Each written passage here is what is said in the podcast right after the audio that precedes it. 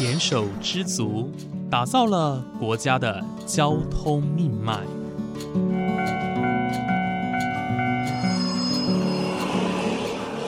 翻山越岭，运送着历史的独家记忆。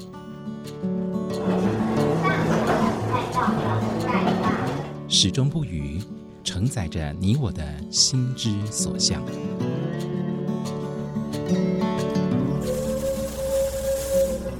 各位旅客您好，欢迎搭乘本班次列车，我是胡浩辰，欢迎来到鬼世界，让我们一起探索铁道文化，感受铁道温度，记录铁道故事。本节目由正声广播公司台中台胡浩辰制作主持，欢迎收听。各位听众朋友，午安！谢谢大家在每个周五的中午十二点钟准时收听，欢迎来到鬼世界，我是主持人胡浩辰。在上一节节目当中呢，周少南先生带着浩辰绕行了整一个猴童村庄，看到了很多非常重要的历史遗迹哦。除此之外呢，我们也进入了猴洞坑休闲园区，去看看从过去就保留下来的一些历史文物以及矿坑的遗址哦。最后呢，周朝南先生也跟我们分享了猴洞这个地方的传奇人物王医师的故事。而今天呢，我浩辰也要来访问这一位在台湾矿业的传奇人物，也就是周朝南先生。究竟呢，他在台湾的矿业付出了多少，以及他以前是经历了哪些故事，就在今天的精彩内容当中哦。以下就请大家收听关于周朝南先生的精彩人生。周大哥，你可以说是台湾矿业当中的常青人物哦。呃，你前后在从事矿业的工作长达六十年，身体还是非常的健康哦，很难得。能不能请周大哥你分享一下，当初你怎么会选择矿工这个职业？不是选择，是被被逼被迫的环境环境造成的哦。其实我也不想当矿工啊。为什么会去当矿工？是在不得已之下才去当矿工。我是基隆一中的。的学生啊，我是三岁考上基隆一中，那时候我爸爸非非常高兴，还在我家放鞭炮，说我儿子考上基隆一中。然后因为在第二年我初二的时候，爸爸矿工受伤，那被整个被煤炭压住全身，把他清出来的时候已经剩下半条命。那休息，我爸爸两年没有工作，那整个重担压在我妈妈身上。我妈妈也是一个女矿工，而我妈妈。要抚养一个家庭非常困难，还要负担我爸爸的医疗费用，因为你受伤的有那个轻胸，轻胸是是可以可以劳保局给你给你付的，但是中药的补偿骨骼的断的那些中药是没有办法申请补助的。对，所以我妈妈除了负担我我们整个家庭的生活，还要负担我爸爸的医疗费用，根本就没办法支付啊！啊，我不忍心看我妈妈那么那么痛苦，我说那那我。妈妈，我帮你，帮你做矿工。他说不行，你那么小，才十四岁。我说没有关系啊，很多人十四岁在当矿工啊。那时候那个年代有九七八岁就当矿工了，来来做童工的啊。那我说我我来帮你做矿工，我帮你做事情，然后工资算我妈妈的。那我妈妈不要，我就硬着硬着去帮她做，然后一做下来就辍学了，辍学一直做就这样做下去。做下去以后，当时十四岁是没有感觉，我在当工到。到十六岁正式可以投保当矿工以后，我越做越不甘心，越做越不甘心。我也是算是一个有头脑的人，我为什么要当矿工？一直在反问你。那我要当矿工吗？一直一直在思考。后来屈服在命运之下，环境之下，不得不当矿工。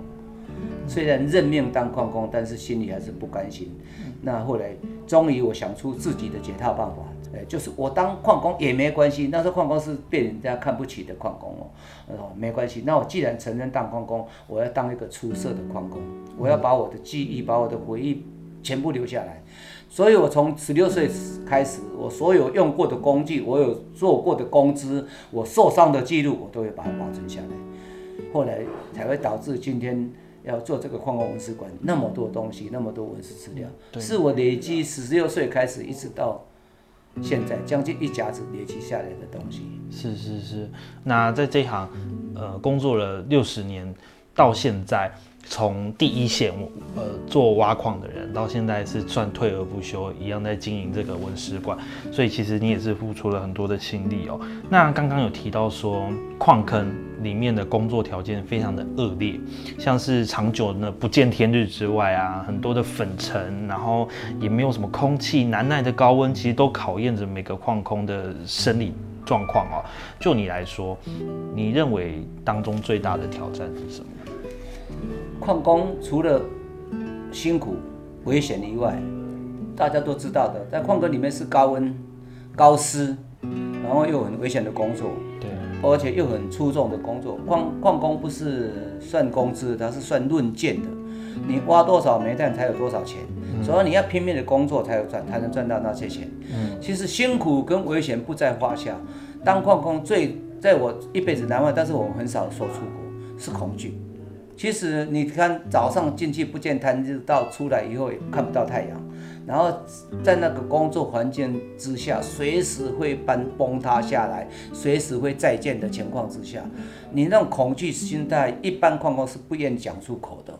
呃，既然既然现在已经事过境迁，已经快没有煤矿，这个恐惧一定要说出口，让大家知道有什么恐惧。你看。在我们在那个窄小空间工作，只要石头掉下来三公分或者掉下来一百公斤，就足可以让你丧命。在那种恐惧之下，你为着生活又不得不工作，无奈之下又恐，恐惧常常在放在心里头。那种是让工度日如年哈，那都是都是问矿工的写照。那种痛苦辛苦，我们危险我们都知道，但是那种恐惧是。没有人知道的，只有我们自己知道。惊是嘛，我知呀，你不知呀。像我，我们这很多实实例啊。像我们以前这边有一个毛先生，他他在瞬间之下被石头压下来，然后他要跑跑不掉，要躲躲不掉，就那边等死那种心态。后来他自己挣扎了一个钟头又跑出来，他说那种恐惧是没有外人不能不能不能了解的。嗯，所以矿工辛苦，大家都知道矿工很辛苦，但是恐惧。大家都没有，从来不说出口的，那是恐惧。其实恐惧更、更辛苦、更、更可怕哎。嗯，规工在惊呀，你讲想法嘛，我连咪死啊，连咪死啊。嗯，呃，之前有人分享过说，当矿工的命就是是土地公的，在地底下要走出来才知道自己能够多活一天的感觉。呃，这种感觉其实我们现在基本上是体会不到啦，因为这种。非常传统、非常高危险的工作，其实，嗯，在现在几乎是已经看不到，但是以前却是很多人的常态哦。所以其实也是非常非常呃佩服这些矿工们，呃，在第一线的工作，然后为台湾的经济呃打拼。就像你刚刚说的，真的是以前的台湾的煤矿业真的是护国神山哦。以前台湾大一部分的经济都是靠煤矿这个产业。其实刚刚有提到说，周大哥你。心中有很多的恐惧，其实到现在这些恐惧，我相信也都是历历在目。不过我相信，其实，在矿场当中，应该有呃一些比较温馨或快乐的故事哦。那你认识那么多人，有没有故事是让你特别难忘的？不不，就是换，可能是你自己身上的，或者是说你看到你的朋友们，矿工入坑乌头团，四命存一半，剩下一半，但是你为了生活，还是要进去工作啊。对，所以那种无奈。那那那种不得已亲情是外面人不能了解的，所以他们今天矿工进去剩下四秒存一半，就去赚到钱，赶紧回来啊！他要犒赏自己，他庆幸他没有死掉，他会去喝酒。嗯，所以一般把一般的外你们外面的人把酒跟矿工画上等号是正确的，也是错误的，因为其实他不是很爱喝酒，因为他今天没死掉了。他出来一定要犒赏自己一下，再麻醉自己一下，所以我们才会，我们矿工出来都会三五个人早去喝一杯啊。啊，温家讲，你莫细看呀，吸无啉嘛。如果今天下班回来命捡到了，没有去喝酒的话，那明天你能喝到这一杯酒吗？不知道。所以说，矿工下班以后以后都会去小酌一杯。所以这样讲，你莫细看呀，吸无啉，导致矿工被误解为。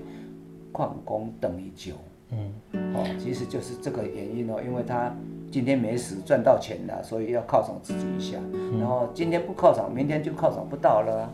啊，至于矿坑里面发生蛮多危险的故事，蛮多温馨的故事。比如说像，其实矿工也是算是一种比较低贱的工作，但是他们的他们的技术是伟大的哦。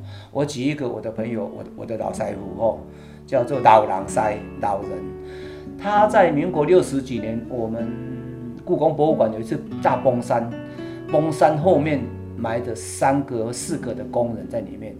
那在故宫博物院发生崩山是天大的事。那台北市调动所有的消防队、所有的救难协队，还有动用台湾陆军的一个营的的军人，大家动用了四个四百多个工人在那边抢救，包括阿边哥动动工的大型机器那边抢救，抢救三天，雨还一直在下，没有下文，没有办法解决。后来被我那个老狼的矿工他们知道，他们说他们怎么没有来找我们呢？后来就经过透过关系，他们才去找到那个我们那个老人。他们老人到故宫博物馆问一问，听一听以后，他说这个很简单，应该几个小时我们就会把你救出来。结果他花了三个小时就把第一个人救出来。嗯，那是矿工的。矿业技术哦，它其实他们挖矿的技术跟一般用在一般的救灾场所是非常适合的。再说再再来的九二一大大地震的时候，我们看到大楼那个东那个台北那个什么大楼倒在底下，我们看那些消防队救援队在在抢抢救人，我这气到要死啊！你这这马上都会使救出来，明仔是安那弄弄半工，个大型机器进不了，大型机器不能动，动了会垮下来。小型机器你们又不敢进去，为什么不找矿工去抢救呢？如果按照那个抢救那种速那那种方式，由我们矿工来抢救，困难度会相对的减少非常之多。这就是我们矿工的一些可以在外面抢用在社会上一些救难的时候用到。那其实矿工的温馨是蛮多的，矿工的气量是非常的有气量的，然后在矿坑里面是非常的小气。比如说我们带在矿坑里面的水，你最好的朋友亲兄弟都不不能给我喝。因为那是我的生命，嗯，但是当当你下班以后要不用喝酒，我们去外面喝酒的时候，那所有的请客都我来招待是没有关系的，嗯，所以矿工有两种面，一种面是非常的小气，一种是非常的大气，嗯，那小气就是矿坑里面的水，大气就是外面的请客。矿工有一个缺点哦，他家里没钱没关系，借钱都会请客，好客。嗯，我觉得应该是比较能够体会到生命的一些，我。呃，以现在的方式来说，就是及时行乐啦。呃，大家对于生命这种东西，因为刚刚有讲到说，生命其实随时都有可能会消失，瞬间是会消失的。对，所以其实，呃，在矿工的眼中，其实，嗯，拿到这些钱，我们有了。明天有了出出坑后的生活，其实我们能够把握的时间就尽尽量的把握，那能够及时享乐就是及时享乐哦。所以我可以体会说，刚刚哎出来非常好客啊，非常呃能够招待朋友啊，或者是非常大气这件事情哦。那在很多的事情当中，就像刚刚呃周大哥你有提到说，其实我们在矿工矿坑里面的工作，呃很多的技术是可以用在现在现今的生活上，尤其是在救难这件事情哦，呃所以其实呃我我并不觉得矿工是一件低贱的工作，我一直都觉得它是很伟大。就像我刚刚跟周大哥提到说，我的外公其实他也是矿工，以前是哦，以前是，现在不觉得，现在我觉得我当矿工非常的伟大，我我我替国家争。做能做能养养活我的家，照顾我的家庭，养活我的妻妻小，我有什么可耻？我觉得蛮伟大的。对，但是以前那个那个那个年代那个氛围是非常可耻的。嗯，尤其是以前的环境氛围跟现在不一样。我们现在提倡就是，呃，生命无贵贱嘛，工作也没有贵贱之分。那但是在过去呢，可能早期的观念还没有那么开放的时候，其实，在这样子的工作。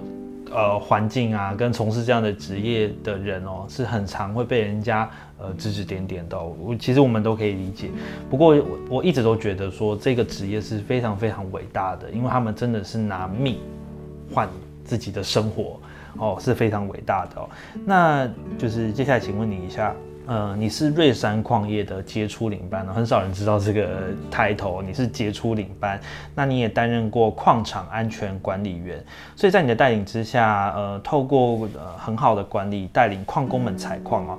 那不仅是瑞山煤矿的采矿量第一名，更是得奖无数。所以想要请问一下，你是透过哪一些方式管理你的人员，或者是说你特别注重哪一些部分？我一开始当矿工是跟我爸爸妈妈当学徒。对，后来觉得学徒赚的钱太少，后来自己当学做师傅，师傅一直做做到三十年，到我三三十岁的时候，有一个机会在瑞山里面，他要想要多增加一些领班，嗯，然后就征召，就挑选到我去当领班。嘿。那我带领班做的会比较出色，那应该归功于军队里面。我在军队里面是当教育班长，嗯，学的很多的统一领导的的一些技巧跟美感，哦所以我用那个嗯美感加上在矿工领班的矿场的工人的需要，那我就当做的会比较出色。因为我们瑞山四十多个领班的话，那每一个领班大概领领导底下的工人大概二十个左右，甚至有的是十多个。但是我既然有办法领导到将近七十个，嗯，那为什么会有这么多人愿意跟着我？我一个概念就是，除了用矿那个当兵的技术、统一领导技术以外，我学会了我跟我们瑞山的一个总经理学的“取之社会，用之社会”。当领班可以比一般矿工多赚到一些钱，那我这些钱不是我劳是我劳力赚来的，也是我领导赚来的，应该是我归归我自己自己用，是一般的领班都是自己用，但是我我是把我多来的工人，我的工作之外的多的钱，我会把它切成一半，嗯一半给我家里用，然后一半我会用在工人的身上。那一般的矿工，如果你一直做，他也是这样子。那跟我做，跟我跟我在一起的班，他们随时可以领得到某些福利，比如说喝酒啦、打牙祭啦，或者是每年我会举办他自强活动。其实当一个领班不需要举办这些活动，但是我为着要让他们享受到他们该有的福利，因为这这些钱是他们帮我赚到的。那他们帮我赚到的钱，我不能全部都由我用，我要留一半给他们用。所以因为这样获得蛮多的好评，所以我才会连续几年来都瑞山。自从我当领班以后，我大概每年都是生产量最多的，最多的，甚至于在那个年代，因为老板看到说我生产那么多了，那才会招待我们去日本旅游啊。那个年代连大老板都没有办法去日本旅游，怎么矿工可以去旅游？哦，然后这是这这也是我们跟我的矿工的那个总经理魏仁贵先生学到的这个取之社会用之社会的概念。是就是一个，我觉得算是一种凝聚向心力的一种方式啦。对，就是领导同意的向心力。你要你你要人家对你好，你首先要对人家好。嗯，其实对矿工是非常好的，一非常好管理，不像当兵。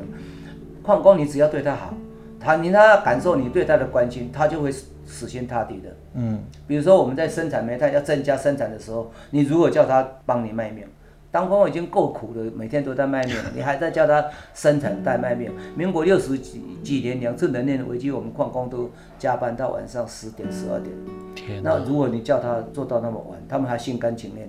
当然你要对他好，关心他，关心他嗯，啊，然后买些点心给他喝，然后帮他家里的事情你要帮他去处理，然后他就会感感受到你对他的关心，他就会很认真的为你死心塌地。不然一个领班，有的人管二十个都没有管，没办法管到，甚至有的人才十几个。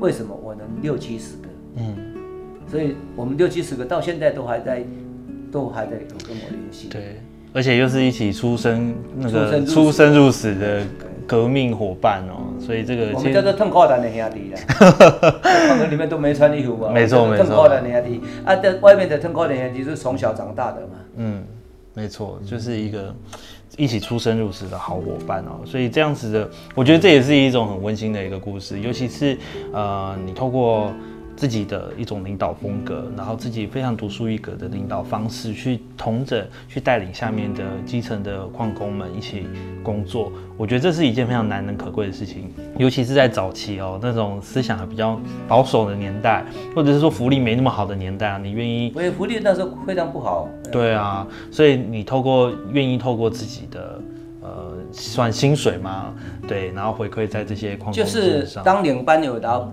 老板给我们的领班奖金，对，你把那用这领领班奖金用在矿工的身上，他们就会很感激。嗯，就不会说啊，你一个人就是独得那么多啊。我们做咖啡西为被挖阿哥尼亚就就救呀呢。哎对，就是有一大种概这个概念对对对，所以其实我觉得透过这样子的管理方式，也可以看得出周大哥你呃，之所以人缘好，再加上谈吐啊，或者是你在跟人家沟通的一些方式上面，其实是有非常非常有自己的一种方式。对，这是一件蛮特别的事情。那最后想要请问一下哦，呃，你在矿业当中的付出跟贡献是大家有目共睹，就像你新建的这个呃文史馆一样，呃，你愿意透过自己的一些老人年金啊、津贴啊，或者是自己的一些塞卡，然后去新建这个文史馆，我觉得这是很少人能够做得到的事情。那除了你刚刚提到说你过去是采矿第一名之外，你对于矿业文化的保存也是不遗余力，那很也很致力于退休矿工的权益保障哦，这也是我们刚刚一直在谈的。那你有成立了一些像是新北市矿业退休人员交流协会啊，还有文史馆等等。那最后就想请问一下，是什么原因让你决定退而不休，然后继续想做这件事情？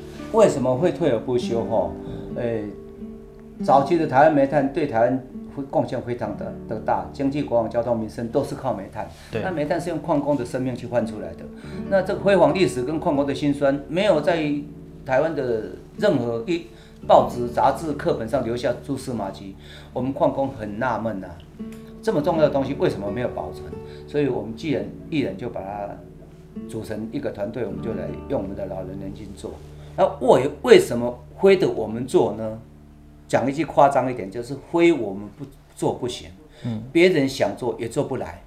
为什么别人做不来？别人他没有没有像我十六岁开始储存矿业文史，所以说别人要做也做不来哦。至于我为什么要做，如果我不做这个这一段历史的话，哈，我会对不起台湾的人民，因为这是很重要的台湾史，也是台湾的矿工史。因为我有资料，如果我不做，别人没办法做。啊，如果我有资料不做的话，那等我走了以后，这些东西谁来做？所以我有一种使命，还不得已的，嗯的情况下做这个东西。哦后来我觉得，我当一辈子矿工，那留下我自己的点点滴滴，让社会大众知道，哎，不止我自己的，而且是所有的，哎，数万个矿工的丰功伟业。其实他们矿工真的很伟大。我跟你跟你报告一下，两次能源危机如果没有台湾矿工，台湾早就沉下去了。嗯，那时候能源不能来，全部都是要看靠台湾的矿工。然后政府还叫我们一直加班加班加班，我们就认命的加班加班加班。政府现在的经济能那么稳定成长，创造台湾的经济奇迹，不就是这些光用生命换来的煤炭铸成台湾经济一个原动力？所以说我常常在夸耀自己，我们是真的，是真的才是真正的台湾的护国神山呐、那个年代的护国神山。所以说，因为这种种种的关系，其实我们的这使命一定会做这个文史馆不行，但是。以我一个人的力量非常微薄，还是我们这些矿工文史、矿工文史馆的这些职工们相挺的啊！如果没有他们，我一个人也做不起来。所以真正的功劳的中，真正对这个文史馆最大的贡献的不是我，是我们这些矿工、职工朋友，他们才是最伟大的。是，我觉得说他跟你很伟大啦。当然，我觉得大家都有贡献自己一份心力，我觉得都是在这个文化保留的一些呃的历史上是功不可没的人哦。那其实呃很多的矿工大家都知道、呃会有一些职业病，像是细肺病啦、潜水夫病啊。其实有的人可能。呃，在矿坑当中工作安就是有幸存下来，但是呢，其实后续有很多的关于身体内部的一些职业伤伤害哦，其实这个问题也是我觉得还蛮需要重视的问题。虽然说现在台湾的矿工跟矿业都已经慢慢的都没有了，但是这些以及这些历史我们都不能遗忘哦，更不能去破坏它。那我觉得透过这一次的访谈，我看到了很多关于过去很珍贵的。呃，历史啊，还有一些照片啦、文物啊等等之外呢，我其实也呃认识了其实很多在矿业文化当中哦默默付出、默默贡献的人哦，像周大哥就是，我觉得这是一个非常难能可贵的事情。那就是希望大家呢能够听听完这一集节目之后，能够重视这一页。那大家来到猴童哦，甚至是到其他呃以前煤矿重镇，像平溪啦、像九份啦等等的地方，我们不要只是去一个走马看花。我们既然来到这个地方，我们可以好好的认识当地的一些文化，呃，认识呃当地的一些故事哦，然后我们去好好的醒思关于过去。这一些故事、这些历史究竟带给我们现在有什么样的影响？我觉得这才是最重要的事情。好的，那么今天呢，我们非常谢谢我们的周长仁大哥接受我的访问，谢谢，谢谢，谢谢。好，那么今天呢，我们的节目就到这边结束喽，感谢您的收听，我们下次再见。